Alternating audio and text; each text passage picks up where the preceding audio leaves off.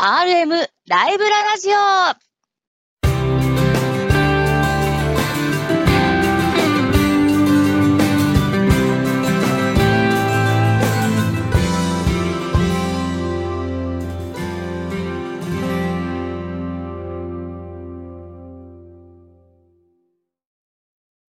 猫パブリッシングの鉄道書籍 RM ライブラリーの編集担当さんが様々な旬の鉄道の話題をお届けいたします。私、パーソナリティを務めます町田彩香と申します。そして語りますのはこちらのお二人です。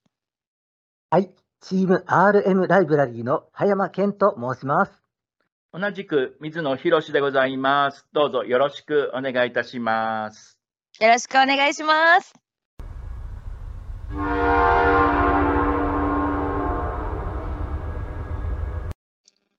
はい、今日はゲストの方に来ていただいているそうですね。はい、今日は実は我々の兄弟誌である RM モデルズの別冊編集長、滝口編集長に来てもらっています。自己紹介お願いします。よろしく、はじめまして、えー滝口です。普段はあの別冊の担当してます編集長なんですけども、あの RM モデルズ、鉄道模型の雑誌であります月刊誌の RM モデルズの、えー編集にも関わっております。RM モデルズは今、編集長は根本という根本編集長が、えーやってらっしゃるんですけども、まあ、えー大部分の、えー部分で今ああの今も関わって、えー作業しておりますので、私が今回、えー代表して本の説明など、あ紹介をさせていただきたいと思います。よろしくお願いします。はい、はじめましてよろしくお願いします。はじめまして、よろしくお願いします。はい、そもそも RM モデルズっていう雑誌はどういうコンセプトで鉄道模型を使っているのかとか、そのあたりから説明してもらってもいいですか？はい、はい、えっ、と、RM モデルズは、えっ、と、1995 ?5 年。95年ですね、うん。えーに創刊しまして、それから月間として今回で、で最新号で334号を迎えるんですけども、おー、すごい。えー鉄道模型ってゲージスケールという概念があるんですけども、幅広く上は、えー、と常用の5インチえーサイズのおゲージの車両から下は Z ゲージクラスまで、えー幅広く取り上げておりまして、特に、あのーまあ、あの、ファンが多い N ゲージ、そして、えー16番と言われる模型の幅広く、特にあの最近は、あの、完成品モデルっていうのが、あの、非常に充実しているので、その辺の完成品モデルを中心に、えー例えばディテールアップっていう、あの、ちょっと土日の工作でできるような内容とか、はいあ、の情情景レイアウトとかジオラマですよね。そういうものの,、あの作品を多く取り上げています。いる本ですね。なんか町田さん、実は RM モデルについてなんか、実は聞いたことあるっていう話を聞きましたけど。はい、そうなんです。私があの別の仕事であの小山市のオーラジっていうラジオでパーソナリティをしているんですけども、その時に実はまあ今回実は猫パブリッシングの皆さんとも出会うきっかけになったあの鉄道雑誌編集部の皆さんに聞いてみようみたいなそんな会がありまして、その時に RM モデルズのこの雑誌を取り上げたら、あのリスナーさんからの反響がとにかくすごくて、はい、それであの鉄道のファンの皆さんの意見をまとめると、この模型が好きならとりあえず買っておけ、そしてあそこの編集部の人たちと、なんかちょっと一回お酒を飲みたいなって思うくらい、僕たちの気持ちを分かってくれるんだっていうような、なんかそんな意見がすごくたくさんあったのを覚えています。あとなんか付録が豪華っていうのも聞きました。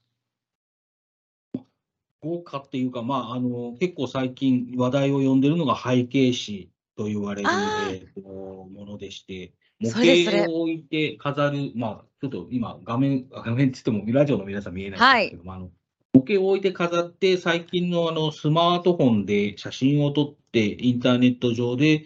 まあ、SNS とかに投稿して、みんなでその自分の持ってる車両とか買った車両っていうのを自慢し合う。そのために、うん。まあ、ジオラマは持ってないけども、背景紙を置くだけで実物の空間の中に車両がいるっていうふうに演出できるっていうので、まあ、その辺が非常に受けた、あの、付ブログですね。はい。名前があれでしょ？映える背景紙でしょ？まあ、そうですね。世の中で映えっていうのがキーワードになってると思うんですけども、あの、まさにスマートフォンがカメラのの機能が充実してきて、えーインターネットにすぐ直結、投稿できるっていう今時のお遊び方っていうか、世の中の時代の流行っていうのを取り入れた、あの、うんうん。ブログだと思いますね。はい。うんもうリスナーさんからもその感想と、あれ嬉しかったな、またやってほしいなっていう風な意見が私たちのラジオ局に届きました。あ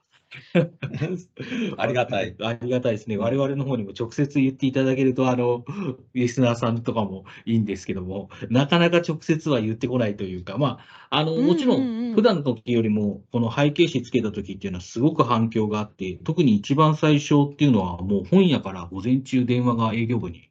ひっきりなしに入ってきて、追加で発注お願いしますとか、あと、まあ、知り合いの人が、その、SNS を見てこんな付録がついてるって、もう、あの、会社午前中休んで、ほほあの本屋を探し回ったけど手に入らないんですとか、そうええいう投稿があって、すごい状況ではありましたね。いや久々ー、にそういうすごいですね。え反響を得て、あの我々も、いや、これは最初営業部からこんな紙っぺら1枚入れて売れるんですかって言われるぐらい、あの、あのすごく懐疑的だったんですけど、まあちょっと信じてやってみてくださいっていう、あの、やったんですけど、本当、あの、はいいろんなところで取り上げられて、ネットニュースとうんか、あと鉄道会社さんの、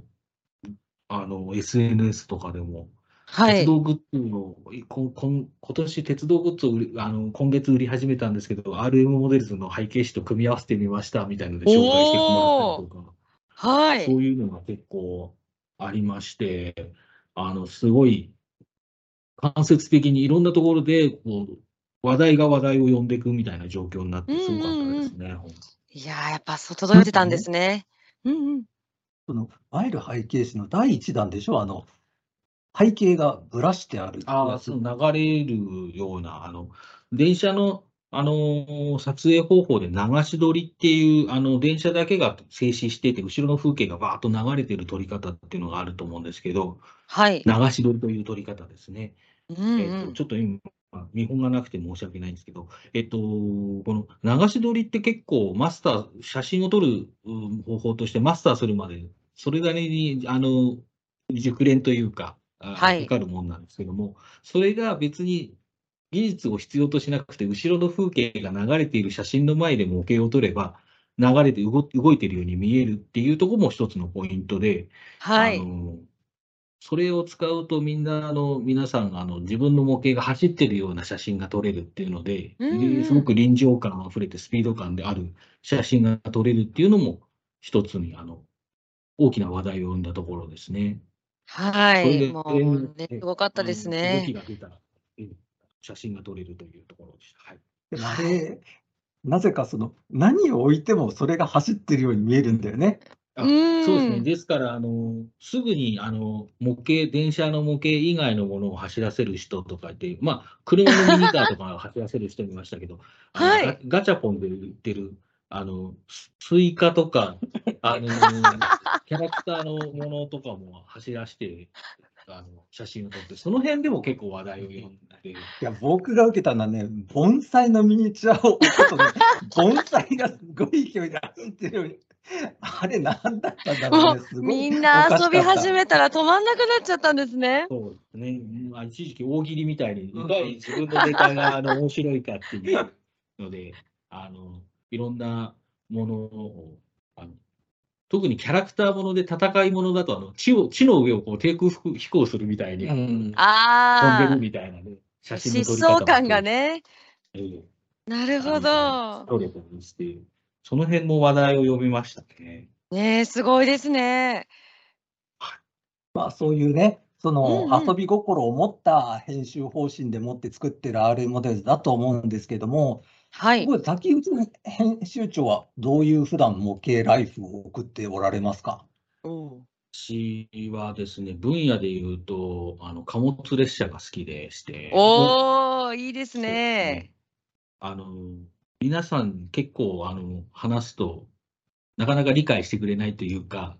貨物列車のファンって、あの、手堅いけどファン層は、あの、すこのピラミッドで言うとす、すごく少ない方っていうか、下の方になっちゃうんですよね。はい。あのですから、なかなか話題でこうあの貨物列車が好きでって言ってくれる人って、なかなかあの少なくて特急、新幹線とか特急とかブルートレインとか、そういうところの方がの方が多いので、あのなかなか話題が合わないんですけども、うん。あのなんですかね、自分でも小さい頃からあの、まあ、貨物列車とかも好きでしたし、今は、ねはい郵便荷物列車とかが好きで、あのうん。幼稚園の頃に書いた絵が、まあ、画集みたいな、あの、家に残ってて、それを見返してみたら、郵はい便荷物電車とか、そういうのばっか書いてたんですよ。ああ。郵便荷物は私たちが前にね特集でお話とかもしたのではい。私もどういうのかっていうのはなんとなく頭に浮かびますけども、はい。あそこにもう着眼点を持っていってる幼少期ってさすがですね。そうですね、自分でもなんでこう、普通の電車に興味持たなかったんだろうって思うんうですけど。あの、地元に走ってた郵便荷物電車っていうのが、いわゆる電車の先頭につながる、その1両、2両単位の、まあ、あの、電子、ちっちゃい電車なんですけども、はい。これが、あの、多分子供心に、あの、可愛らしく見えた魅力的に感じたんでしょううね。ーん。でなるほど。すごく、その、で旅客の電車、お客さんが乗る電車っていうのはある程度流線形の形してて、まあ、はい形の整った電車なんですけど、荷物電車っていうのは、まあ、さっきに、あの、水野さんがさっき言ったようにあの前回の話でと、波路とかにあったように、寄せ集めの電車というか、そんなにお金がかかってない設計でできている電車が荷物電車とかに採用されてるんですね。だかはいらす。ごくその、形で言うと、まあ、不格好まで言わないけども、それほどその、かっこいいっていうところには重きを置いてない電車なんですけども、うん。これがあの先頭車になって、後ろにつながってる反流線形の長い15両とかの電車の先頭で、そのちょっとまあ、不格好な電車が、あの、後ろにつながってる15両の電車を引っ張ってるっていうか、引っ張ってるわけじゃないんですけど、運転手さんはその先頭に乗って運転してるっていうのは、多分子供心に、すごくこう、縁の下の力持ちじゃないですけど、うんなんか魅力を感じたんでしょうね。うん。なんか小さい頃に描いてたのが、その郵便荷物電車の絵だったっていうのが、自分でも何、そこに、そんな頃からそういうのが好きだったんだなっていうのが、あの思い出としてありますね。いやーすごいでもちょっと私は共感できちゃうかなっていうようななんか私も好みはそういう方に近いかなって今ちょっと話を聞きながら思ってましたね。なんだかわかるなーっていうのも少し、なんかもっと話、そこもそこ深掘りしたいくらいですよね、もうね。まあ、あと貨物列車っていうのが、まあ、地元たまたまその走ってたっていうのもあるのと、えっと、うん、なんですかね、この間ふと思ったのが、親戚が住んでいた先ほど、あの先ほどでもない前回出たあの所沢の話が出ましたけど、はい。親戚が所沢界隈に住んでて、おお、所沢の駅も、あの西武線、西武鉄道っていう私鉄の線路なんですけども、よく貨物列車が止まってたんですよ。今はもう見ることできないんですけど。で、はい。えっ、と、隣近所の町の、えっ、と、私鉄の路線も、あの貨物列車が止まってて、いうことが多くて、で、地元にも貨物列車が走ってたんで、普通に全国の路線に貨物列車って走ってるもんだって子供心に勘違いしてて、あうのん。